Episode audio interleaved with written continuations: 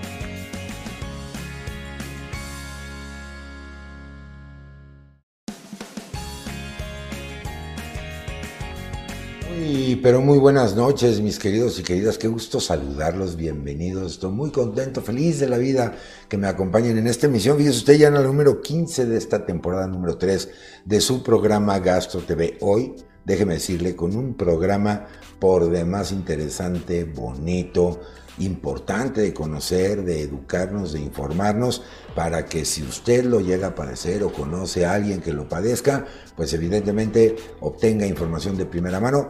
¿De quién? Del que sabe, del experto. Así es que yo los invito a que se queden conmigo una hora de aprendizaje, de pasarla entre amigos. Vamos por el café, donde quiera que usted se encuentre. Muchas gracias por acompañarme. Yo soy el doctor Carlos Esquivel Croa, agradeciendo el favor de su atención. Quédate con nosotros, esto empezó ya y se llama Gastro TV. Comenzamos. Alfa Sigma. Superempresa para Mujeres 2022 presenta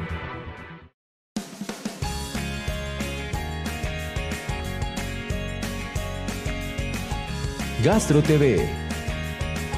Comenzamos.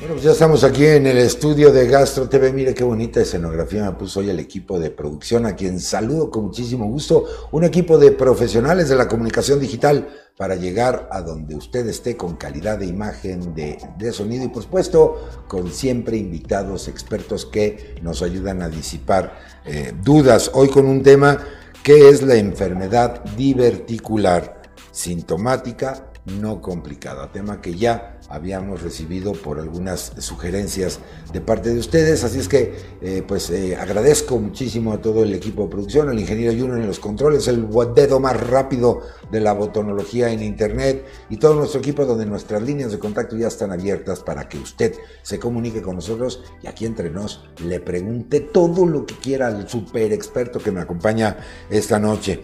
Pero antes, bueno, agradecer también la confianza de la Asociación Mexicana de Gastroenterología y por supuesto le tengo una noticia padrísima. Súbale el volumen a su dispositivo en donde usted nos esté recibiendo la tableta, la computadora, el celular, porque usted sabe que estos proyectos han sido eh, apoyados por esta super empresa 2021 Alfa Sigma. Pues fíjese, hoy le comento en, primicia a todos y todas que esta maravillosa empresa Alfa Sigma México obtuvo un lugar preponderante en el ranking anual de la consultora Top Companies.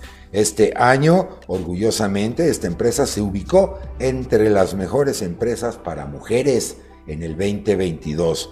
Y fíjese, platicarle un poquito, este ranking reconoce a las compañías que han comenzado a crear las condiciones para tener organizaciones más diversas. Esto implica políticas de reclutamiento que garanticen en que la interna de candidatos exista diversidad de género para impulsar a las mujeres que no se han visualizado todavía en puestos de liderazgo, pero que tienen el talento y la voluntad para ascender. Producción acaba de pasar esta nota maravillosa. Felicidades, Alfa Sigma, y por supuesto nuestro reconocimiento y nuestro agradecimiento de siempre por creer en estos espacios donde lo único que se pretende es informar, educar y no le queremos vender nada, sino simplemente compartir el conocimiento basado en ciencia de expertos gastroenterólogos, como es el caso que hoy nos ocupa. Así es que, pues muchas felicidades y déjenme presentarle a nuestro invitado de esta noche.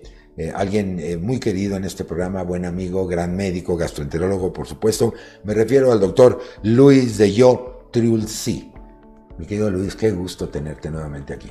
Gracias, Carlos. Como siempre, un placer estar con ustedes. Al contrario, el privilegio es nuestro. Gracias por atender la, la invitación. Así es que aproveche nuestras líneas de contacto para que le pregunte, le pregunte todo lo que quiera con todo respeto a este monstruo del conocimiento, para que los asesore, los guíe en este problema que nos ocupa esta noche, que es la enfermedad diverticular sintomática no complicada. Les ofrezco una disculpa si tengo que estar volteando para abajo, pero tengo monitores por todos lados para atender sus llamadas, porque no me dejen huérfano de su cariño, si no me deprimo y entonces mi tracto gastrointestinal va a sufrir estragos. Y ya mi audiencia maravillosa se hace, se hace presente. Etza Chaps manda a decir, mira, Patito Serrano, supongo eh, a lo mejor alguna conocida eh, tuya, Mari Ortega, muy buenas noches, bienvenida Mina Nava obviamente Pani JE.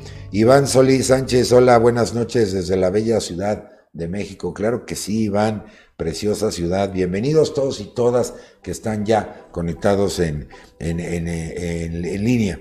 Y bueno, doctor, pues empecemos por el principio. Cuéntame, ¿qué es esta enfermedad llamada diverticular no sintomática y además, perdón, sintomática no complicada? La enfermedad diverticular ha ido evolucionando sus definiciones en el tiempo. Y las últimas definiciones, y esta es la más reciente, que hay enfermedad diverticular que produce síntomas, pero que no tiene complicaciones que pongan en riesgo la vida. Por eso es una enfermedad diverticular sintomática no, complicada. Correcto. Porque es muy diferente hablar de enfermedad diverticular complicada, que también produce síntomas, pero pone en riesgo, o sea, son enfermedades o, complicaciones de la misma enfermedad mm. que pueden poner en riesgo este, la integridad del paciente. Entonces, son síntomas quizá muy vagos y que te los puede dar muchísimas enfermedades o simula muchas enfermedades. Y muchas veces el diagnóstico puede llegar a ser sobre todo de descarte con otras enfermedades. Pues mira, hagamos un, recorrido de lo que los médicos sabemos como esta lista de diagnósticos diferenciales. ¿Con qué se puede confundir? Es que los síntomas son tan vagos como inflamación. Que no te dice nada realmente. Que no dice nada y que mucha gente actualmente padece de inflamación. Sin duda. El, confinamiento, los cambios en las dietas, falta de movimiento, estrés, ah, estrés ha provocado mayores estos síntomas. Mm. Dolor abdominal, cambios en el hábito intestinal, de repente diarreas, de repente estreñimientos y dolor. Dolor normalmente en, el hipogastrio. Recordar que el hipogastrio es la parte baja del abdomen, porque nos está viendo, no, voy a hablar con tantos términos médicos, porque lo que queremos es informar a la gente y que sepa lo que estamos hablando. Claro, ¿y en qué momento aprender, apretar el botón de pánico para ir con el especialista. Exactamente, porque lo importante de esto es que sepan que si en algún momento, o sea, el cambio en los hábitos intestinales, que hay demasiado estreñimiento no es normal. Que hay más diarrea de la que tiene que haber no es normal. Y si a esto se agregan síntomas de alarma, que normalmente la enfermedad diverticular no complicada no tiene síntomas de alarma. Síntomas de alarma son pérdida de peso, que puede haber sangre en la evacuación, o que se empiece con síntomas arriba de los 55 años, tienen que buscar atención médica. Pero atención médica, ¿por qué? Porque esta atención médica puede, ser que se piense en síndrome de intestino irritable. Actualmente se habla mucho de disbiosis, de alteraciones en la microbiota. Se habla también de gastritis, colitis, que la colitis al final es síndrome de intestino irritable. Sin duda. Y el síndrome de intestino irritable, que su génesis la tiene en alteraciones de la neuromodulación del movimiento intestinal, al final puede generar enfermedad diverticular. Ok. Divertículo, entendamos, saculaciones eh, anormales en el tubo. Así es. ¿Qué es un divertículo? Un divertículo es como un chipote. A mí me gusta decir que es la forma más fácil de explicársela al paciente. Sin duda. Es un chipote que sale en el intestino y que protruye la mucosa, o sea, la mucosa del intestino sale hacia afuera. Okay. ¿Y de dónde sale o por qué se produce esto? Por una inflamación crónica a nivel del intestino. Y esta inflamación crónica a nivel del intestino, en el sitio donde entran las arterias nutricias del colon, es que son sitios que son de baja presión, o sea, que, que son los, este, donde puede protruir la mucosa, es donde pueden protruir y pueden salir estos divertículos. Y estos divertículos, recordar que un son falsos divertículos. ¿Y por qué es un falso divertículo? Porque es solo protrusión de la mucosa. Correcto. Los divertículos verdaderos son todas las capas del intestino.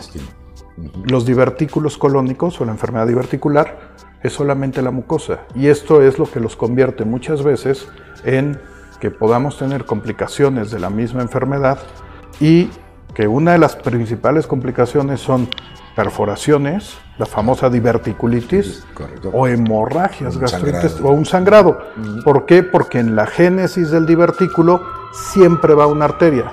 Todo divertículo tiene una arteria en el cuello. Y recordemos que toda la red mesentérica pues cubre toda la longitud intestinal. Así es. Ahora, ¿se valdría hacer la comparación de lo que viene siendo un aneurisma, por ejemplo, en un vaso sanguíneo? Un poco la comparación de ese chipote que nos mencionabas a nivel intestinal? ¿Sería válido simplemente para, a manera didáctica, para que la gente lo entienda? Lo que sería un aneurisma sería una angiodisplasia. Ok. Una angiodisplasia es una alteración en lo que son este, la microcirculación y de lo que son las arteriolas y las vénulas, que es la parte final en donde existe la, donde está la circulación donde termina la circulación arterial y donde inicia la circulación venosa. Correcto. Y estas angiodisplasias son las que pueden provocar sangrado por tener este, vasos anómalos en la pared del intestino. El divertículo no es que sea un vaso anómalo, es un vaso normal, pero que en una pared intestinal que ha estado sufriendo mucho tiempo, con mucho espasmo, con mucha, con un una contracción fuerte, constante y un proceso inflamatorio, ese proceso inflamatorio es el que genera el divertículo, pero el divertículo siempre se genera en donde entra un vaso. Correcto. Entonces no es que haya un aneurisma, es que está el vaso en ese sitio. exacto. Y al estar el vaso ahí, al pasar materia fecal por el interior del colon, una de las complicaciones que se puede tener es erosionar el vaso y tener una hemorragia.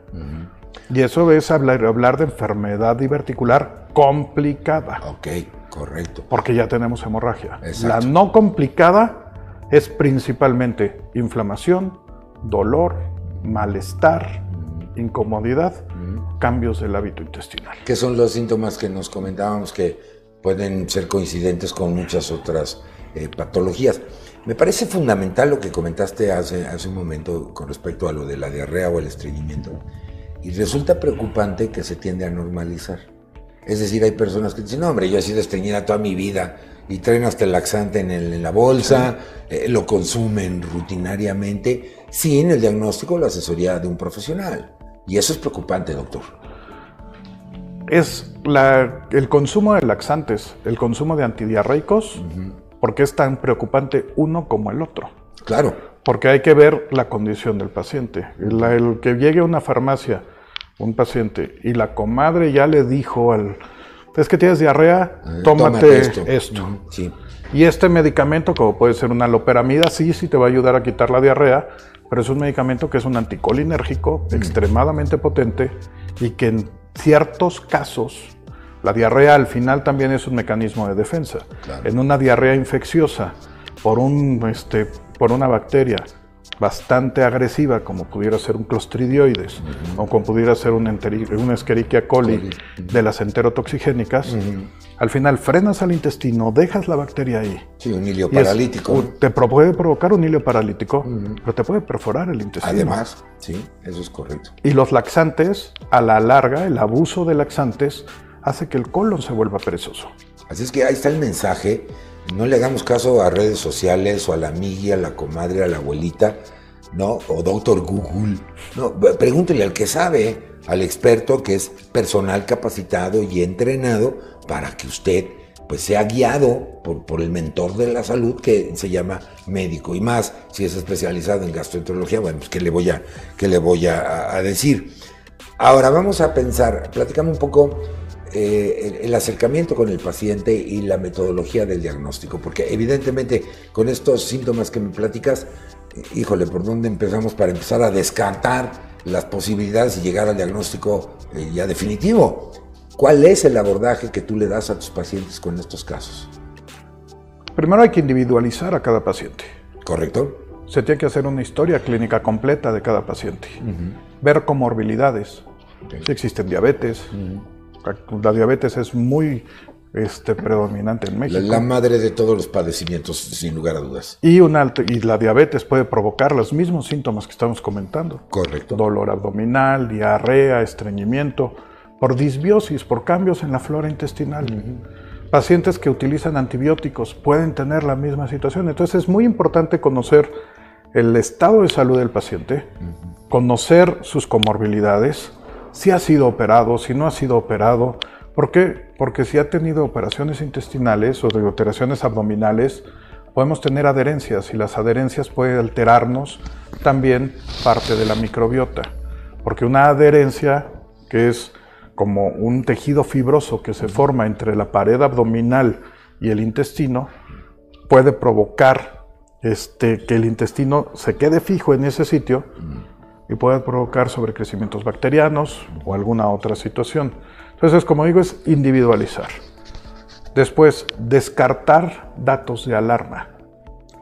Si un paciente tiene datos de alarma, tienes que hacer un estudio más complejo o más completo.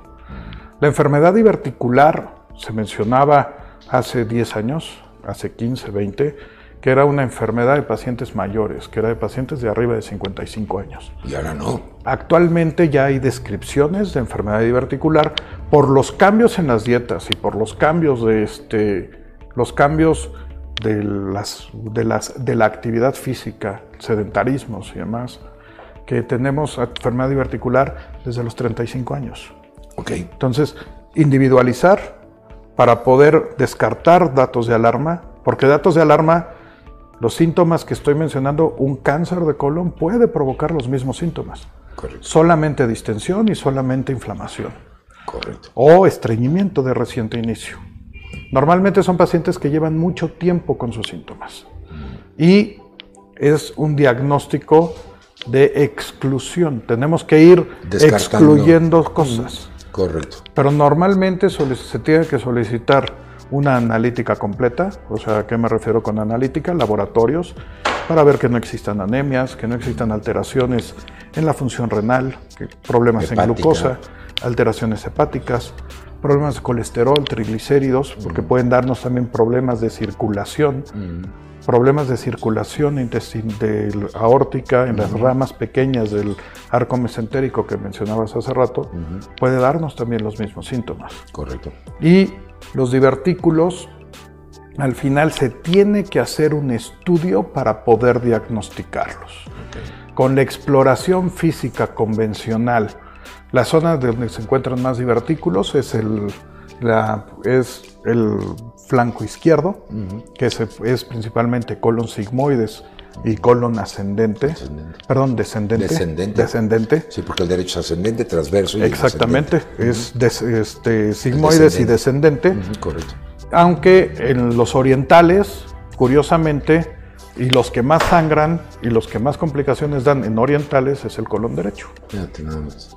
Pero eso también depende de muchas cosas. Sí. Este, y actualmente con las migraciones ya no hay pacientes Es que eso pasaba en Japón o en China. Sí. Tenemos de todo en todos lados. Así es. Tienes que conocer un poquito de, este, de la historia nacional, natural de la enfermedad para poder, y, sobre todo conocer al paciente.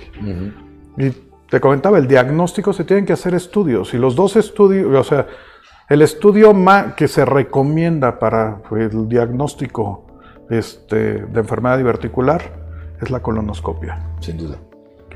Hay otros estudios que se pueden, se pueden utilizar y que cada vez tienen más fuerza que es la colonografía virtual por tomografía, conocida, conocida como colonoscopia virtual. virtual. Pero se requiere de un software especial, de un equipo especial y un equipo de médicos que esté capacitado para hacerlos. Y si una colonoscopia que es actualmente de, que existe en todo el país, una colonoscopia virtual no es en todo el país. Pero en otros lados sí podemos diagnosticar enfermedad diverticular con un colon por enema. Aunque los colon por enema, según la literatura, ha ido cada vez más en desuso. Sí. Porque es mucho más incómodo y te da mucho menos información. Pero en algún momento lo puedes utilizar porque te va a ayudar a diagnosticar la, herramienta está ahí. Hay dos eh, situaciones que, quiero resaltar y ahorita empiezo ya con las preguntas de, de ustedes. Muchas gracias por comunicarse con nosotros. Y el primer elemento es algo que escucho siempre con mucho cariño porque mentores en la universidad me decían, mira, no hay enfermedades, hay enfermos.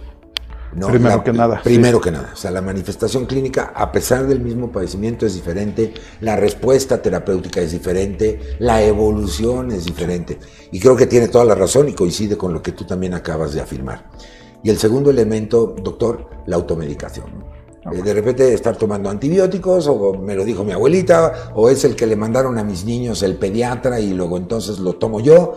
Y, recordemos que si a eso le agregamos que ahora las orientaciones nutricionales obedecen a yo no sé qué cosa, si que criterios o consideraciones personales, emocionales, lo cual es muy respetable y es legítimo, pero la microbiota cambia su nivel de adaptación para lo que nosotros le damos como sustrato de la fuente que usted quiera, si es de origen animal o no, pero la microbiota va a responder a esto. Y luego vemos las consecuencias de, esta situación, porque un antibiótico eh, general de amplio espectro pues no distingue entre microbiota, vamos a llamarle de las buenas versus las malas. Exactamente. Y, luego ahí está el problema. Y vemos pacientes que llegan a la consulta y te dicen, doctor, es que ya me tomé A, B, C, ya hice A, B, C, y sigo igual. O ya me tomé tal probiótico, ah, ah, porque actualmente hay una cantidad de boom. en probióticos. y que hay probióticos, simbióticos y hay otro tipo de situaciones y podríamos hablar horas de los probióticos, pero no es el objetivo de esta charla. pero y que no todos los probióticos sirven para todo. Claro, no. Hay indicaciones para cada uno de los probióticos. Sí. O sea, porque pues de, repente es que me trajeron estos del extranjero, del norte normalmente. Este, pues si hay amigos en Estados Unidos viendo, saludos. Un saludo. Pero me los mandaron de Estados Unidos y son buenísimos. Claro. Pues sí, sí, pueden ser buenísimos, pero no todos los probióticos son para todos. Hay que individualizarlos. Seguro. Ya lo dice la maestra Abreu. Siempre nos dice, además no todo lo que usted compra es un probiótico, algunos son agüita con azúcar, dice la maestra. Acuérdense, debe de tener nombre, apellido paterno y materno. Esto significa el género, la especie y el número de cepa. Si esto no viene identificado, cuidado. ¿Quién sabe usted qué está comprando? Y sobre todo, porque esa característica garantiza que hay evidencia robusta y la indicación para el cual se debe utilizar, porque como bien dice el doctor, no es para todos los casos. Y, otra vez, no son tratamientos, son coadyuvantes terapéuticos, pero que tienen que ser prescritos por el especialista, en este caso el gastro, ¿no? Así es. Fíjate qué interesante. Si usted me acaba de sintonizar, estoy platicando con mi buen amigo el doctor Luis de Yo Trulci, gastroenterólogo, gran amigo de este programa y, y con una sapiencia brutal para eh, toda esta parte hermosa de la gastroenterología, pero hoy particularmente estamos hablando de la enfermedad diverticular sintomática no complicada. Así es que voy primero con una pregunta, Doc, si te parece bien. Etza Chaps me dice, perdón, pero yo tengo varias preguntas. Usted pregunte todo lo que quiera, para eso es este programa. Y dice, una es, ¿este problema es hereditario? en una endoscopia podría darse uno cuenta que los tiene, esa sería la segunda pregunta. Y la tercera dice, ¿y la enfermedad por reflujo podría producirlos? Es decir, es una consecuencia de una enfermedad por reflujo. Entonces, para que lo recuerdes, empezamos la primera. ¿Tiene efecto hereditario? Hay una tendencia hereditaria. Sí. Pero no es, o sea, no es, no es dominante, pero sí hay una tendencia hereditaria. Endoscopia alta, no te puedo diagnosticar enfermedad por reflujo. bueno, no te puedo diagnosticar enfermedad diverticular, del colon, porque estamos hablando de enfermedad diverticular del colon. Existen divertículos en el esófago, pero ese es otro tema completamente diferente. Correcto. Y la enfermedad por reflujo no tiene absolutamente nada que ver con enfermedad diverticular. Perfecto, pues ahí está la, la respuesta, mi querida Edsa producción ya te va a pasar la factura de voy a millones de, dólares para que precisamente atiendas esto. No, al contrario, síguenos preguntando y aprovecha a este super experto que me acompaña eh, esta, eh, esta noche. recordar que puede haber varios enfermedades y varios síntomas asociados. Correcto. Y la enfermedad por reflujo es una de las enfermedades más predominantes en el, este, en el tubo digestivo superior. Sí, fíjate que... claro que se puede asociar tener reflujo, pero también tener divertículos. Correcto.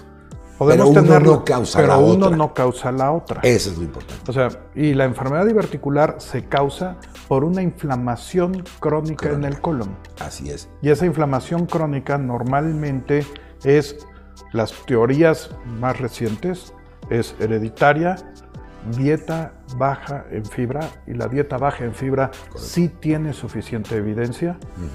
Tenemos también disbiosis del colon, o sea, lo que platicábamos este hace un momento, este desequilibrio de la microbiota. Y recordar que una disbiosis también se puede dar con los famosos, últimamente han salido por todos lados, los colónicos. sí, me encanta. Los colónicos, y hay colónicos por aquí, colónicos por allá, te despegan chicles que te comiste desde que eras niño, porque están pegados ahí, con la mucosa del colon no se adhiere el chicle, sale sin ningún problema. Que es un mito, ¿eh? muy arraigado. Por eso es un mito muy arraigado. Tampoco salen árboles de sandía, se tragan las, semillas de la sandía. Y otra cosa que también en la enfermedad diverticular se ha mencionado es no comas jitomate porque tiene semillas, no comas tuna, no comas kiwi, no comas semillitas chiquitas. Oye, doctor, pareces vidente, porque fíjate que me acaba de llegar una pregunta de Gretelú CG, eh, espero haber pronunciado correctamente como aparece aquí en el monitor. Pues, ¿Es cierto que las semillas empeoran los divertidos? Ahí está la respuesta. no los empeora, no. porque uno que cuando hace un estudio colonoscópico, cuando entra al intestino, para poder entrar al intestino tiene que estar perfectamente limpio. Claro, si no, no entra. Pero cuando está limpio, cuando hay enfermedad diverticular, vemos fecalitos. Fecalitos son bolitas de materia fecal, o sea, litos son piedras y son pequeñitos que se introducen en el divertículo, tenga o no tenga semillas. Claro. Entonces, las semillas no producen la enfermedad diverticular y tampoco producen diverticulitis, porque eso se mencionaba. Eh, salió un estudio en el Gastroenterology, una de las revistas más importantes de, nuestra especialidad, que es de los, de los institutos nacionales y de lo que son Marines en Estados Unidos. Tres grupos, alta en fibra, baja en fibra y sin fibra. Y sin fibra. Y otro cuarto grupo con semillas, y con todo, fibra y semillas. Y semillas. Al todos les va relativamente igual. El que tiene dieta baja, alta en fibra, le va mejor, menores complicaciones. A 20 años de la enfermedad. Correcto, pues ahí está la respuesta. Yo me acuerdo que de chiquito me decían eso. No, no comas jitomate, no comas guayaba. Todo lo que tenga semillas. Porque incluso te va a dar hasta apendicitis, ¿no? Y no, no, no Otro mito. Otro mito, pero de esos monumentales. Y acuérdense de algo, mire, yo creo que los mitos al final del día son dogmas de fe, es algo en lo que uno cree. Por la razón que usted quiere, incluso la religión, cualquier eh, situación, usted tiene la libertad de creer en lo que quiera. La ciencia no. La ciencia es conocimiento que se encarga de disipar esas creencias. Y cuando la ciencia no lo puede hacer, esto sigue siendo eso, un dogma de fe. ¿no? Ejemplo, la cuestión religiosa. Entonces, eh, estos mitos, híjole, sí son muy, muy, muy arraigados desde todo esto. Y hablando de normalización, sobre todo por lo del reflujo, igual el uso de antiácidos, ¿no? Lo traemos en el bolsillo. Ah, yo siempre tengo agruras, las famosas agruras, pero traigo mi antiácido aquí y con eso la soluciono. Cuidado, ¿no? Hay anuncios en la televisión que te ah, dicen, ¿quieres tacos? tómate tal cosa. o después del mole. O después del mole, tómate tal cosa. Sí, sí ayuda para quitar síntomas. Son sintomáticos. Exacto, te quitan el síntoma. No te curan la enfermedad. Ahora, doctor, hablemos un poquito de los pilares para, para establecer un, tratamiento. Ya tienes a tu paciente, ya lo diagnosticaste y, bueno, partamos de la base de los síntomas, estos síntomas vagos que tenemos ahí, que hablábamos de dolor, hablábamos de inflamación, ¿no? cuando no es complicada, cuando no es complicada la enfermedad. Claro. ¿Cómo basas el pilar terapéutico? El pilar terapéutico depende del síntoma del paciente. Correcto. Si tiene dolor, hay que utilizar antiespasmódicos. Correcto. Hay que utilizar reguladores de la contractilidad colónica. Hay que utilizar medicamentos que son bloqueadores de los canales de calcio para que tengamos una menor contractilidad y por lo tanto mejorar la sintomatología de los pacientes. Correcto. O sea, utilizar trimebutina, se puede utilizar dicicloverina, se puede utilizar pinaverio. Pero estos van a ayudar a quitar dolor, inflamación. Para inflamación utilizamos medicamentos que tengan dimeticona o simeticona, que es este, es, algunos tienen dimeticona, otros tienen simeticona, pero al final es la misma sal, es un, Son polímeros. es un polímero que lo que hace es que las burbujas de gas las deshace y entonces disminuye el gas. Sí, rompe la tensión superficial de esto. ¿Y qué produce el gas en el intestino?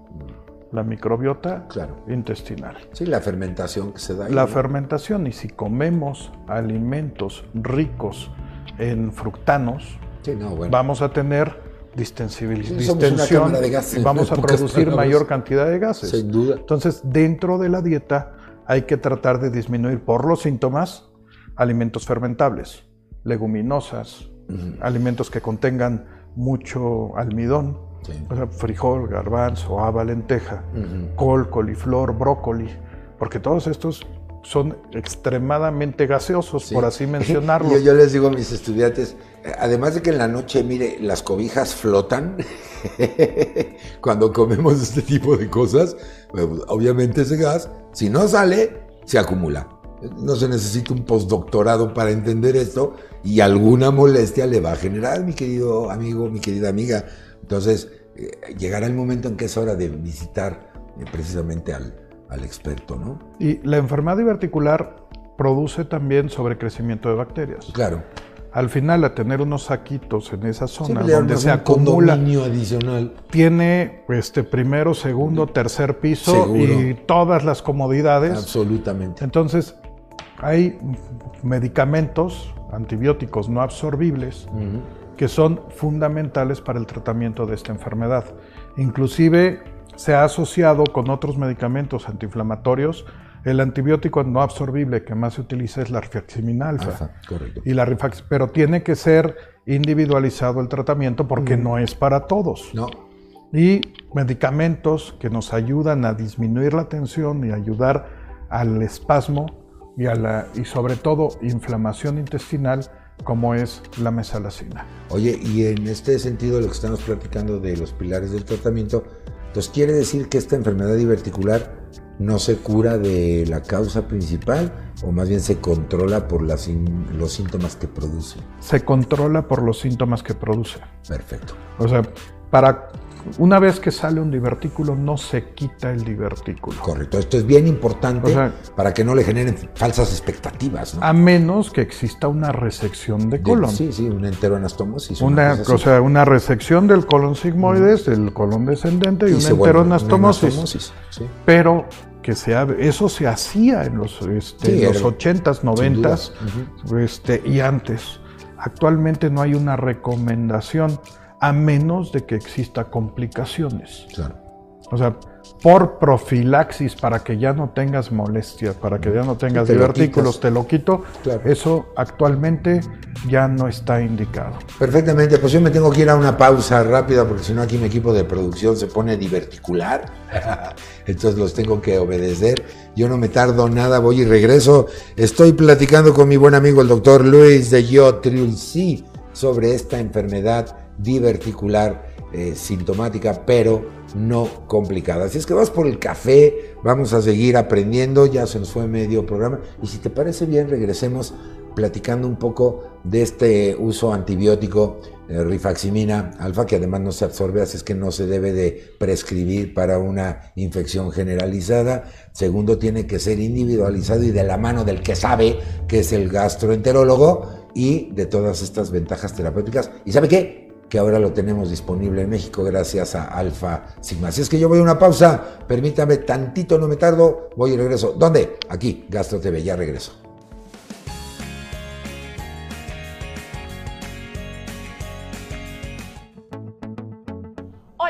Paulina Cedillo, nutrióloga, y hoy te quiero platicar por qué Sirfos NC es un simbiótico. El término simbiótico se refiere a los productos que contienen probióticos, que son las bacterias benéficas, y prebióticos, que es el alimento de las bacterias. En Sirfos NC tenemos tanto a los probióticos Bifidobacterium longum, BB536 como a los prebióticos Actilite, que actúan como alimento específico para los probióticos, es decir, que hacen equipo para equilibrar nuestra microbiota y proporcionar efectos benéficos a nuestra salud y al organismo, contribuyendo a la salud intestinal y estimular nuestro sistema inmunológico, entre muchos otros beneficios.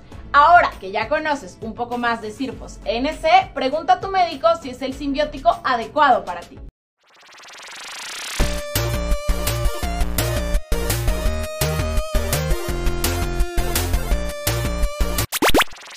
Ah!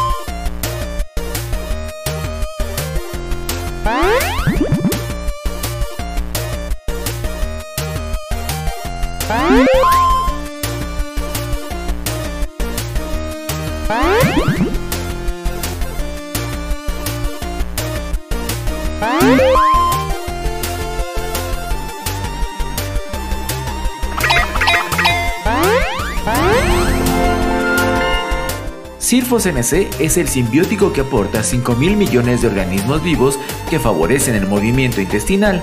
Además, contiene el probiótico Fos Actilide, que promueve el desarrollo específico de Bifidobacterium longum BB536. Por eso, entre más ayuda, el esfuerzo es menor. Pregunta por Sirfos NC en tu farmacia favorita.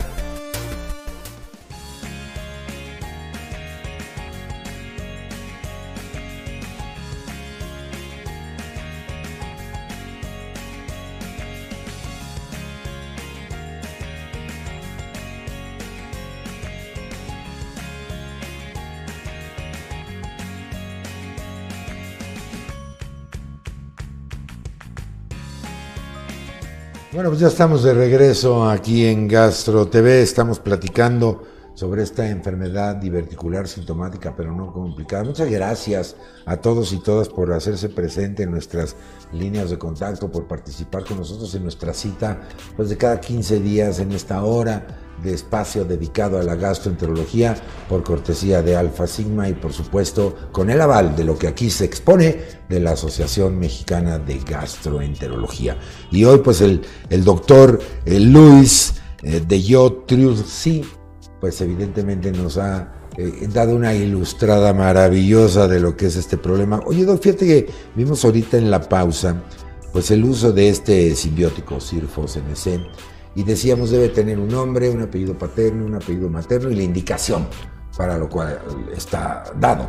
En este caso, de Bifidobacterium longum BB536, tiene indicaciones muy claras y ayuda mucho, por ejemplo, en el síndrome de intestino irritable. Con predominio de constipación. Con predominio, sí, con tipo de, constipación. ¿no? Constipación, estreñimiento. Estreñimiento, Para, para no irnos a, términos más médicos, como platicamos hace rato. Sí, correcto. Pero sí, o sea, es un, es un producto con nombre, apellido y que, cepa. y que tiene su cepa, porque tiene apellido, número y nombre, este, apellido, nombre, número, y cuántas colonias trae por este, presentación. Claro. Porque también hay que recordar que dependiendo del, del cómo viene el, el medicamento, recuerda que tenemos ácido en el estómago. Claro. Y si tenemos ácido en el estómago, alguna parte se va a degradar. Sin duda. Entonces, eso es muy importante también al escoger la, la posología y al escoger lo que vamos a dar a cada uno de nuestros pacientes. Como hemos dicho,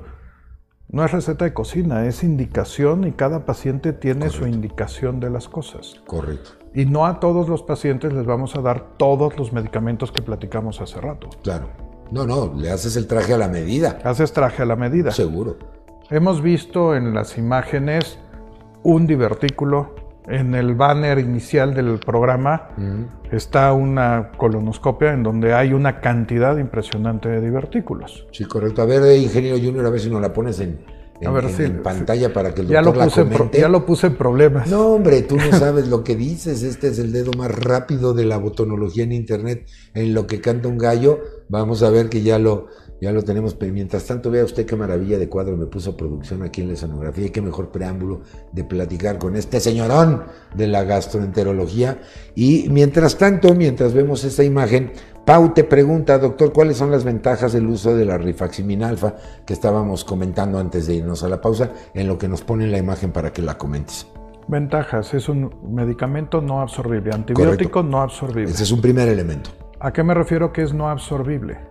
Como comentabas antes de la pausa. Si te lo recetan para una enfermedad de oído, sal corriendo de ese consultorio y busca otro médico. sí, porque, no, sirve para eso. Así no se absorbe. Entonces, ¿qué va a hacer este medicamento? Este medicamento va a ayudar a controlar el número de bacterias a nivel intestinal. Pero una de las grandes ventajas que tiene este medicamento, y lo ha mencionado Max Schmulson en todas sus pláticas, y Max es un experto y líder de opinión y en todo esto, mata lo que no tiene que estar. Pero lo que tiene que estar lo favorece, lo favorece que se reproduce. Sí, correcto. O sea, la micro, o sea, regula la microbiota intestinal. Correcto. Aumenta la reproducción de los bacterioidetes y de los firmicutes, ya que nos metemos en temas en, temas más este, microbiológicos. de la doctora Abreu y del doctor Schmulson. Este son este es un medicamento que tiene todas esas ventajas. Y en la enfermedad diverticular hay recomendaciones de uso único, pero también de estarlo utilizando en forma cíclica, cada tres o inclusive mensualmente. Correcto. Dependiendo de la indicación. Principalmente diarreas, el síndrome de intestino irritable diarrea o enfermedad diverticular con predominio de diarrea tiene un papel predominante para, preponderante, el, para el tratamiento. Eh, eh, es correcto. Ya tengo la imagen, te dije que, mira nada más, ahí está ya. Ahora sí, eh, cuéntamelo. Como, como ustedes pueden ver, esta imagen, cada agujero que se ve ahí es un divertículo y ahí estoy contando tres al fondo, 4, 5, 6, 7, 8. En ese segmento, que es un segmento aproximadamente 5 centímetros de colon, porque es lo que se alcanza a ver en una colonoscopia, estoy viendo 16 divertículos. Esos son los divertículos. Okay. ¿Qué es? O sea, porque mucha gente me dice, y si me encuentro un divertículo en una colonoscopia, ¿me lo va a quitar? Le digo, no. Si fuera un pólipo, porque hay confusiones entre divertículos y pólipos. Los pólipos son verrugas. La forma más fácil de explicar es como una verruga que crece en el intestino, como un como una coliflor, por así decirlo, un tallo de una coliflor, y que esos pólipos sí los podemos resecar por colonoscopia pero que tienen que ver con otra enfermedad completamente diferente, otra etiología. Correcto. Pero esos sí se quitan por colonoscopia, los divertículos no. Mm. Si alguien le dice que le va a quitar un divertículo por colonoscopia, le va a perforar el intestino. Sí, porque te digo que eres vidente, doctor, me está llegando una pregunta de Gretelú. CG me dice, ¿los divertículos se quitan? ahí está la, ahí, está la, respuesta. Y obviamente por lo que entendemos en lo que nos acaba de explicar el doctor, pues habrá grados de severidad, de que a lo mejor es uno contra quién sabe cuántos, ¿no? Hay enfermedad diverticular leve, moderada y severa. Por supuesto. ¿Y de qué va a depender? Es muy difícil contar todos los divertículos en un segmento del colon cuando uno está haciendo un estudio colonoscópico, porque es muy complicado. Pero sí es, o sea, el, es estar entrando en el intestino, ir navegando en el interior del intestino con una sonda y se encuentra uno de repente divertículos tan grandes del mismo tamaño de la luz intestinal. Entonces te tiene que tener mucho cuidado con tipo el cráter, digamos. Un tipo cráter. Entonces, y no es lo mismo tener divertículos tan grandes y, y tan, este, y tan abundantes que tener dos, tres divertículos aislados en el colon. Los síntomas van a ser completamente diferentes. Oye, y en una, en una estadística al revés, ¿sería lógico pensar que en una revisión de rutina por, por esta endoscopia te encuentres alguno que otro divertículo? Es decir, dentro de la población siempre estarán presentes o no, no deben estar. Normalmente no deben de no estar. Deben estar. Okay. Pero actualmente en pacientes arriba del 50, de 50 años, Será 50% pueden tener enfermedad diverticular. Correcto. Es arriba de los 60, el 70%. Y arriba de los 70, casi el 80% de los pacientes pueden tener, que son sometidos a una colonoscopia. Claro. Porque no estoy hablando de población general. No, no. 80% de toda la población, estoy hablando de, demasiadas personas. si no van a decir, es que el doctor dijo que, que el 80% tenemos. No, que son, que tienen síntomas de las características que estamos mencionando. Mm, correcto. Eh, ahí está la, información y sobre todo creo que está por demás decirles que en ciertos grupos etarios la revisión periódica, ese famoso check-up con los médicos es resulta un elemento esencial para mantener nuestra, nuestra salud. Te mandan saludos, doctor María Núñez, dice saludos al gran doctor de yo. Gracias. No, pues mira, qué, qué, qué, buena onda, muchas gracias, pasado el, el, mensaje. Y, y bueno, ¿Cuál es el tiempo de respuesta cuando has iniciado una, terapia de, esto? Que ya nos dijiste y es muy claro, lo vas a controlar, porque el divertículo ahí se va a quedar. Así es. ¿No? ¿Cuánto tiempo ves de respuesta para esto? Pero normal, o sea, depende mucho también de los síntomas y depende mucho de la cantidad de divertículos que, tenga cada paciente. Pero controlar un cuadro inflamatorio voy a iniciar tratamiento y desgraciadamente no soy mago, o ninguno de mis colegas gastroenterólogos es mago, que vaya con la primera pastilla se va a quitar el problema. De, un día para otro. De un día para otro. Y puede ser que inicie uno tratamiento y que ese tratamiento no haya sido el indicado para ese paciente y hay que ir haciendo ajustes del mismo tratamiento. Normalmente 5 a 10 días después de haber iniciado el tratamiento, el paciente va a ver una mejoría importante en sus síntomas. Correcto. Y hay tratamientos que se deben de tomar por, mucho, o sea, por mucho tiempo. Los suplementos de fibra, que también son importantes. Este, hay que recordar que la fibra no absorbible que debemos de consumir son 30 gramos al día. Correcto. 30 gramos al día estamos hablando de... Una cucharada. No, una cucharada tienes de 6 a 8 gramos. Sí, tienes razón, 5 cucharadas. 5 cucharadas. además de esto, hay que comer. Sí, bueno. Ahora sí, como dicen, como dicen por ahí, comer frutas y verduras. este, Pero las frutas y las verduras distienden. Claro. Tienen fructanos, cambian la microbiota. Hay que tener cuidado con este tipo de situaciones. Ok. Y no todos los suplementos de fibra son iguales para todos los pacientes. Correcto. Entonces, hay que ver cuál distiende menos, cuál tiene mejor tolerabilidad para cada uno de los pacientes. Otra vez, es un traje individualizado y pues dependerá de, cada caso. Y, ahora déjame preguntarte en el siguiente planteamiento. Es una enfermedad que en general los médicos dirían no da lata en términos de, síntomas, o los síntomas son vagos, como tú ya, ya comentabas. ¿Cuál será tu recomendación como señal de alarma como para decir, ahorita tengo que irme al gastroenterólogo. Bueno, ya me quedó claro que el dolor, eh, la distensión abdominal, pero algún signo que digas, ahorita es cuando debo de acudir. Cuando el paciente ya sabe que tiene enfermedad diverticular, okay. es bien importante darle datos de alarma. Porque a lo largo de su vida, 3% de los pacientes que tienen, o sea, 3 de cada 100 pueden tener una complicación de los divertículos.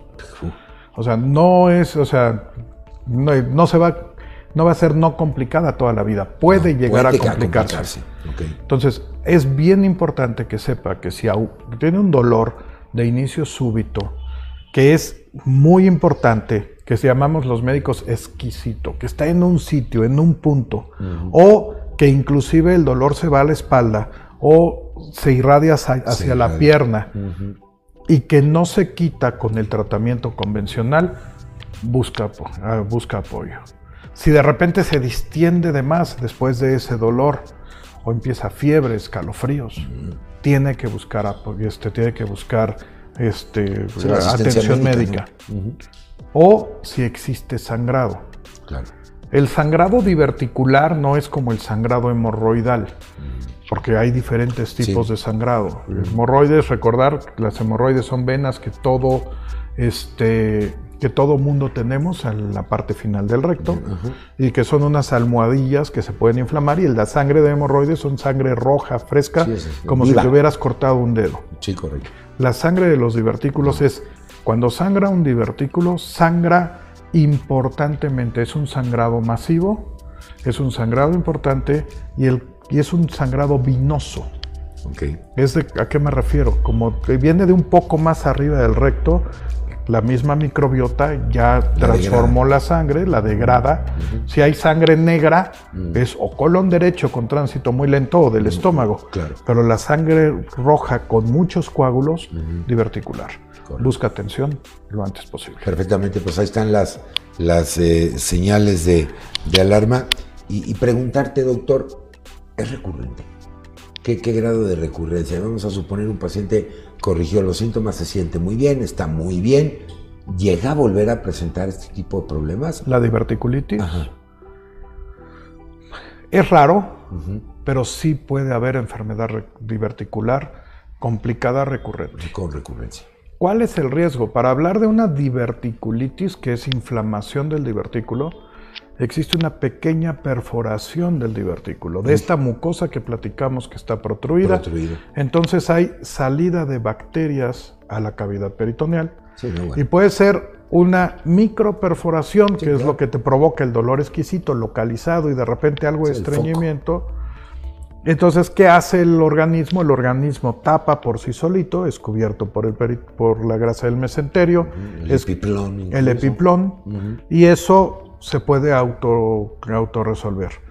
Y hay cuatro grados, y la el grado más grave es este, que hay una perforación en la cual o que la perforación es masiva, una perforación muy grande que provocó que un divertículo se abra completamente mm. y ese divertículo entonces tenemos salida de materia fecal. Es una peritonitis. Y es una peritonitis. una peritonitis estercolaria. Sí, exactamente. Por, materia fecal. Y el, cuadro ahí sí es quirúrgico. Y es un, cuadro quirúrgico, y, es, y, ese tipo de complicaciones al paciente lo puede condenar en algún momento a una colostomía. Y esto es importante porque cuando se controla una enfermedad, se cura, pues la, la patología no tiene palabra de honor, les digo yo a mis estudiantes, entonces esto puede recurrir. Y ya si usted lo padeció y afortunadamente salió victorioso o victoriosa, pero no pierda de vista seguirse revisando periódicamente para que el especialista le dé su opinión.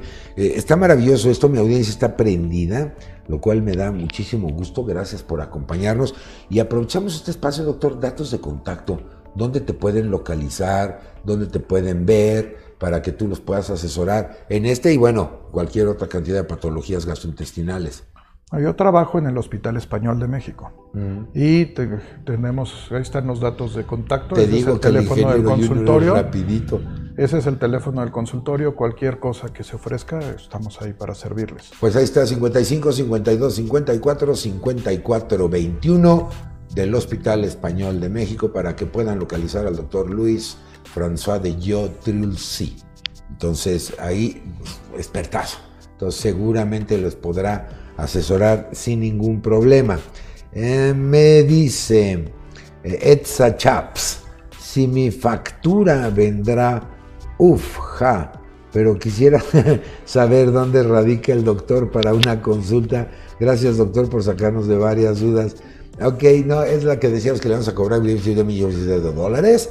No, hombre, es un placer contestarle. Ella preguntó la del reflujo. Ella, sí, de las tres preguntas, que si era hereditario, etcétera. No, hombre, Etza, qué bueno que estás con nosotros. Ingeniero Junior, en cortesía de Gastro TV para Etza Chaps, de nuevo los datos de contacto de mi maravilloso experto. Y ya pues, contestó. Ya contestó. Ahí está, mi querida Etza, para que veas que aquí se le atiende a todo el mundo como usted se merece. Ahí están los datos de contacto de mi súper experto para que usted lo consulte, le pregunte y sobre todo se asesore del que sabe, hombre, del experto. Pues cómo nos voy a comparar con redes sociales y todo, todo, todo esto, ¿no?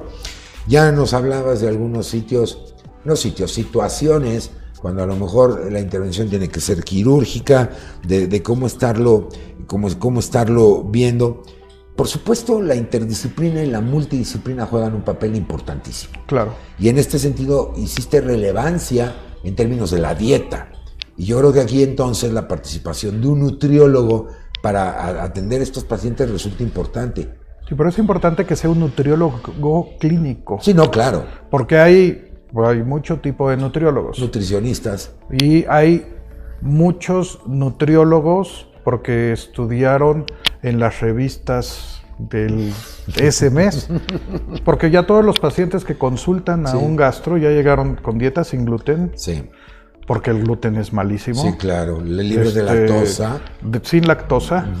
Pero eso sí, toman mucha leche de almendras. Claro, así. Que son jugos, este, pero de almendras, coco y demás. Pero ya todo mundo ha llegado con una dieta ya cambiada por motus propio o por una recomendación.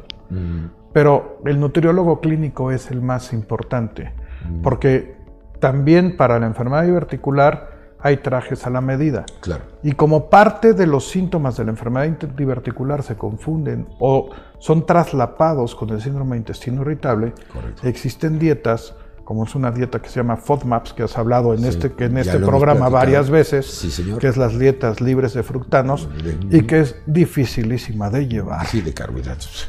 Porque, o sea, no puedes comer muchísimas cosas, entonces es complicada de llevar. Mm. Una dieta libre de gluten al 100% es complicadísima, de llevar. Y más en una cultura como es la nuestra, en la cual hay este, contaminaciones cruzadas de absolutamente todo. Así es. Entonces, pero la dieta libre de gluten no sirve para la enfermedad diverticular. Y además echémosle un poco el ingrediente de la mitología, ¿no? De, que el, gluten y libre de gluten y libre de gluten. Y aquí los expertos lo han dicho que muchas de las patologías ni siquiera están asociadas al efecto del gluten. Así es. ¿no? Hay algunas en las que se recomienda quitarlo, pero no como un agente causal de la patología. ¿No? A ver, hay enfermedades por gluten. Por gluten. Que es la enfermedad celíaca. Claro. Y como puede ser alergias al gluten. Sí. O lo que es la intolerancia al gluten. Claro. ¿Sabes cuál es la prevalencia de esas enfermedades en población general? Bajita. 0.6%. Así es, no llegamos ni al 1%, estoy de acuerdo. ¿Eh? Y, todo es gluten. Y ahora productos libres de gluten y etcétera. Claro, si usted ya fue diagnosticado con enfermedad celíaca, ahí sí, fuera gluten, ¿no? O una alergia al gluten. Pero si no es así, eh, cuidado con todo esto, que en mi opinión respetuosa, mercadotecnia pura y no necesariamente una, una relación científica. Así es. ¿no? Y con otra cosa que hay que tener mucho cuidado son los suplementos ah, a los azúcares. Eh, porque también las dietas light y los productos light están de moda. Sí, los edulcorantes. Los edulcorantes. Correcto. El gilitol, el sorbitol, que son azúcares no absorbibles, porque además no son azúcares, pero son este, carbohidratos no absorbibles, fermentan en el intestino. Sí, por supuesto. Son Entonces, para quitar el gas hay que ver, porque eso sí, ya no tomarán la coca roja. Perdón el gol por el, refresco rojo. Este, ahora lo toman negro. pero pues es, este, ya no tiene azúcar. Claro. Perdón el, perdón el gol, producción. Prepárenle una factura al doctor, por favor, porque producción. Le vamos a pedir a Etsa que nos ayude a con Etsa que nos ayude con la de ella. Por favor. No, no, qué, qué, buen comentario nos acabas de compartir, porque sí, yo veo que de repente hay unos mitos, eh, diría yo, maravillosos en el argot chusco pero médicamente inaceptables porque no tienen ningún tipo de fundamento científico. Fíjate, doctor, que Miriam Mota Roldán, muchas gracias por estar con nosotros. Ahí está el mensaje, te digo que el ingeniero Junior es una maravilla. A mí me diagnosticaron enfermedad diverticular de colon con divertículos y me mandaron metronidazol y ciprofloxacino. Si esto es un buen tratamiento. Híjole, pues son dos antibióticos fuertes, ¿no? Para una enfermedad de colon complicada, mm. es dentro de las guías está dentro de lo que se debe dejar. Para complicada, para una enfermedad no complicada, actualmente este tipo de medicamentos no se recomienda. para enfermedad no complicada. La no complicada, sí, correcto. Estamos hablando de dos antibióticos de amplio espectro. Sí. Uno que maneja anaerobios y esto normalmente lo utilizamos cuando hay datos de perforación y cuando hay una diverticulitis. Sí, se utiliza para, esa, para ese segmento de la enfermedad pero no para la no complicada. No, y la otra que es una quinolona, ¿no? Exactamente. la quinolona también tiene su espectro. También tiene su espectro, y, pero por eso, para una enfermedad complicada tiene, está perfectamente indicado. el tratamiento. Sí, a ver Miriam, si nos puedes dar un poquito más de detalle de, esta prescripción que te dieron para que mi experto te comente más, más a, profundidad y bueno, pues lo, lo sigamos lo sigamos viendo. Oigan, muchísimas gracias por acompañarnos. Estoy fascinado de la vida de ver la, audiencia. Eh, muchos de, ustedes, pues háganse presentes para que los saludemos, hagamos votos para que ustedes y los suyos estén bien, porque acuérdense que esta pandemia pues todavía no se acaba. Y pues estamos, estamos platicando muy a gusto sobre esta enfermedad em, eh, diverticular. Y una de las dudas, doctor, ¿esto será de por vida en algunos casos? ¿Se llegará ya a un tratamiento de por vida? Habrá que ver cómo son los síntomas del paciente. Si el paciente, o sea, muchas veces se controlan los síntomas, el tratamiento se da durante 3, 6, 8 semanas, se deja de dar tratamiento y se pueden seguir dando tratamientos en forma cíclica. Correcto. Pero ¿de qué va a depender? De la evolución de cada paciente. Del curso de la enfermedad. Sí, perfecto. Y pues, recordar por la pandemia, el famoso COVID que nos trae de cabeza y que dicen que se acabó, que está más frecuente que nunca actualmente, estoy de, acuerdo porque hay muchísimo. Estamos teniendo pacientes que llegan con una enfermedad diverticular complicada, pero que al tomarle la prueba de COVID sale, positivo, entonces tenemos que tratarlos dentro de las áreas COVID. Sí, claro. Pero pues no entran a las estadísticas, desgraciadamente. Estoy de acuerdo. Sí, porque entró por la enfermedad diverticular. Porque entró por la enfermedad diverticular, aunque se tiene que dar de alta el COVID. No, por supuesto. Pero ese es, ese es otro tema. El COVID también no causa enfermedad diverticular. Pero sí causa una disbiosis intestinal muy importante. No, y ahora estamos viendo estas famosas secuelas que le llaman long COVID, que está teniendo manifestaciones dérmicas, gastrointestinales, neurológicas. neurológicas, cardíacas, incluso está generando pericarditis en algunos pacientes. Eh, dermatológicas. ronchas por todos lados. se manifiesta por todos lados. Por todos lados. Por todos lados. Así es. Entonces, este y hay, que recordar que ya tenemos encima otra enfermedad vírica. Sí. Como, este, como si no fuera ya Como si no fueran suficientes. Sin duda. Está la famosa viruela símica, que ya la tenemos. Ya, ya está. Ya está, aunque no se haya manifestado este, como alerta oficial. Pero ya, este, ya está también con nosotros. Gastroenterológicamente puede causar diarreas, entonces nada más tener cuidado. Me dice Edsa, Claro que sí, con respecto a lo de la factura. Muchas gracias, Elsa. Qué buena onda. Y me dice, oiga, ojalá pudiera otra charla por reflujo, como bien lo dijo el, doctor. Sí, Etsa, fíjate que te comento, aquí en la página de Gastro TV, todos los programas quedan grabados. Yo te invito a que la revises porque ya tuvimos algunas sesiones de enfermedad por reflujo gastroesofágico. Revisa también ese material y por supuesto que tomamos en cuenta la sugerencia. No quiero decir con esto que no repitamos en algún momento eh, el mismo tema, pero creo que puede ayudarte mientras el revisar esos programas de eh, eh, emisiones anteriores y, con muchísimo con muchísimo gusto atendemos tu sugerencia. Daniel Martínez, muy buenas noches.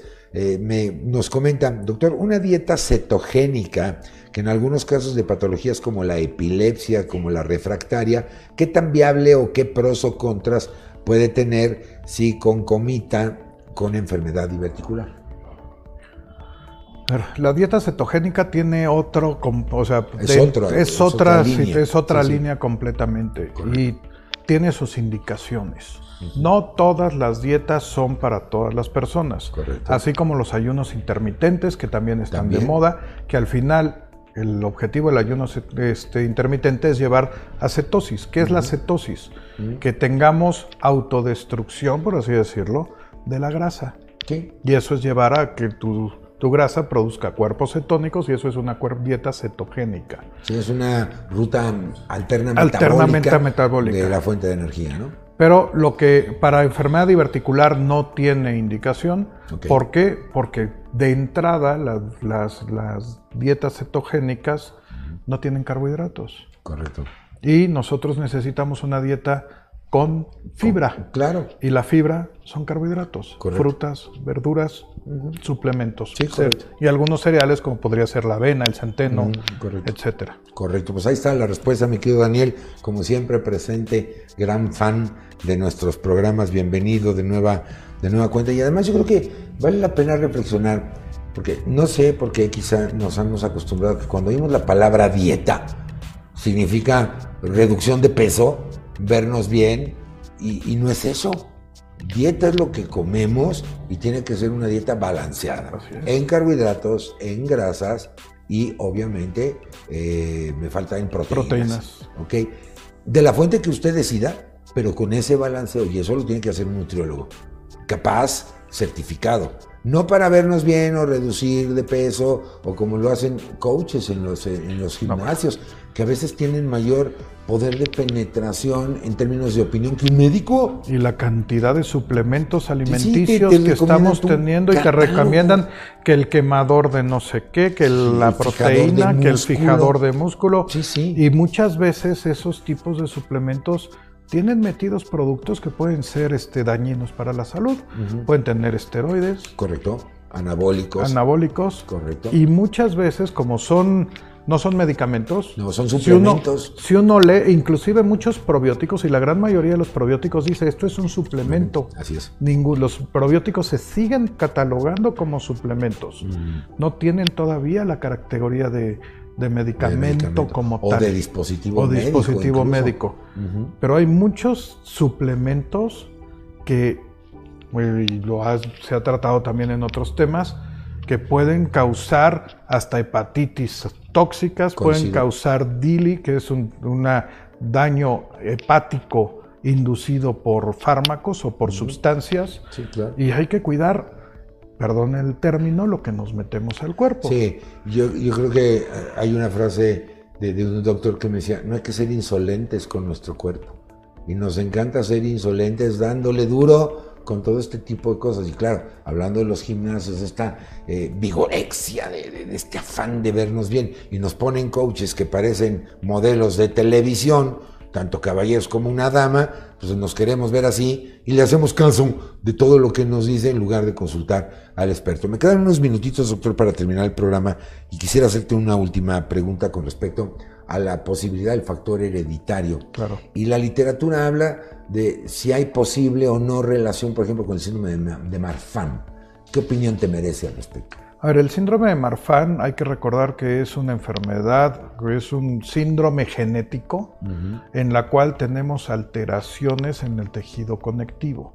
Correcto. El tejido conectivo es más laxo. laxo. Sí, sí se pueden tener mayor enfermedad diverticular en este tipo de pacientes. Perfecto. Pero también los pacientes que tienen síndrome de Marfan manifiestan otros síntomas. Claro. Porque la tienen laxitud. la laxitud, pero a nivel intestinal puede ser que tengamos una complicación diverticular y que la dejemos pasar porque no te manifiesta igual que otro tipo de pacientes. Por supuesto. Como los pacientes diabéticos o como los pacientes que están con quimio, radio y algún otro tratamiento. Entonces, por eso todo tratamiento se debe de individualizar. Claro. Eso creo que es lo más importante, pero no solo en la enfermedad diverticular. No, no, en todo. En absolutamente todo. o sea, en diabetes, en hipertensión, en todo. Recuerden la universal, no hay enfermedades, hay enfermos. Sí, y cada paciente y cada ente es único. Diferente, eh, claro. Porque lo que me sirve a mí puede ser que a ti, Carlos, no, te sirva. Estoy total y absolutamente de acuerdo contigo. Ya nos vamos, doctor. No sin antes agradecerte el, privilegio de esta plática. Muchísimas gracias por haber aceptado nuestra invitación. Estoy cierto que seguirá siendo invitado eh, eh, este super amigo de este programa, el doctor eh, Luis porque siempre nos ilustra eh, muchísimo. Una reflexión final que quieras compartir con todos y todas. Pues, antes que nada, muchísimas gracias por la invitación, gracias por estar ahí, porque el programa es para ustedes. Y estamos presentes y gracias porque gracias a ustedes existe Gastro TV. Y lo más importante, no busquen en el doctor Google, no busquen en el doctor Yahoo. Así es. Vayan y busquen a alguien que les pueda ayudar. Que sean médicos certificados. Esto es bien importante. Porque no todos los que brilla es oro. Así es. Entonces, médicos certificados, siempre busquen que su médico, de la especialidad que sea, esté certificado. Certificado por el cuerpo colegiado de la disciplina. Ahí aparecieron, pónmelos de nuevo, ingeniero junior, los datos de contacto del doctor Luis François de Jol, sí. Entonces, para que usted lo contacte, Etza me dice, excelente programa, mil gracias a ambos, muchas gracias a ti, Etza, te espero en el próximo. Sandra Patricia, no me voy sin darle salida a este comentario. Sandra Patricia Navarro Ovalle te pregunta, hola, buenas noches, doctor. Yo padezco mucha inflamación del colon, tengo el intestino irritable y tengo divertículos. Ahorita estoy con pinaverio y dimeticona. ¿Qué opinión te merece? Es uno de los tratamientos, es un antiespasmódico y un reductor de gas. Correcto. Sirve el tratamiento, pero hay que, o sea, desconozco edad, desconozco comorbilidades, desconozco alguna otra situación y sería muy irresponsable de mi parte darte otra, o sea, el tratamiento está bien indicado. Y lo único que hay que ver es individualizar y ver si no, o sea, cuántos divertículos tienes, en qué segmento lo tienes, cómo están las cosas, los detalles finos para poder terminar de ayudar. Sí, Elena Mogollán me dice, muy bueno el programa, gracias por compartirlo con nosotros, Dios los bendiga, doctor. Nombre igualmente. Elena, ¿y saben qué? Yo les quiero pedir un favor, ayúdenos a compartir estos videos. Ahora en las redes sociales, a un clic de distancia lo podemos hacer para que más personas que a lo mejor no conocen que existe esta plataforma de educación, pues lo, puedan tener acceso eh, en las grabaciones que quedan cotidianamente en la página de, de Gastro TV, avalada por este cuerpo colegiado maravilloso que es la Asociación Mexicana de Gastroenterología y con la opinión de expertos calificados, bien entrenados, certificados en el ejercicio profesional y que por supuesto con toda confianza le pueden recomendar a usted, amigo mío, amiga mía, qué hacer ante alguna patología. Me siguen llegando felicitaciones. No, fue un programa verdaderamente fantástico. Ayúdenme a compartir, a compartir, a compartir. Yo los espero cada 15 días en nuestras eh, transmisiones, en nuestras emisiones de, de, Gastro TV, porque e, es un privilegio platicar con, con colegas de este tamaño que lo único que hacen es regalarnos su tiempo para que usted y yo aprendamos de todo este tipo de situaciones. Muchísimas gracias, doctor. No, gracias, el, Carlos. El, placer de habernos acompañado. Y bueno, pues nosotros ya nos vamos. Y mire, lo que decía el doctor, el coronavirus todavía no se acaba. Y es muy fácil, mire, no necesitamos ser postdoctorados para entender esto. Si alguien tiene coronavirus o SARS-CoV-2, tiene que salir. Entonces, si usted lo tiene, evítele la salida con esto que se llama cubrebocas. Y si no lo tiene, evite que entre en su organismo. Entonces, mire tan fácil como hacer esto. Seamos responsables con nosotros, con los demás, a seguirse cuidando porque todavía esto no se acaba. Si mis camarógrafos maravillosos aquí en el staff toman al doctor, él se suma, ahí estamos los dos. Y yo también les suplico que por favor se cuiden mucho, hago votos para que ustedes, los suyos, estén muy bien. ¿Y sabe qué? Recomendación final, final, final, final, sea feliz. Y pregúntele al que sabe, al experto. Que tenga usted la más feliz de las noches y que mi Dios me los bendiga hoy y siempre. Yo los espero en la próxima, en una emisión más de Gastro TV. Yo soy Carlos Esquivel Lacroa. Agradeciendo el favor de su atención. Mira los comentarios en pantalla, doctor. Felicitaciones, muchas gracias, excelente Sandra. A toda mi audiencia maravillosa, licenciado Alfonso Nolasco, le atinaste, creador, comandante, capitán en jefe de este concepto llamado Gastro TV. Muchísimas gracias por la confianza. Nos vemos, ingeniero Junior y todo el equipo de profesionales de la comunicación digital que hizo posible la transmisión de este programa. Nos vemos. Hasta la próxima. Gracias.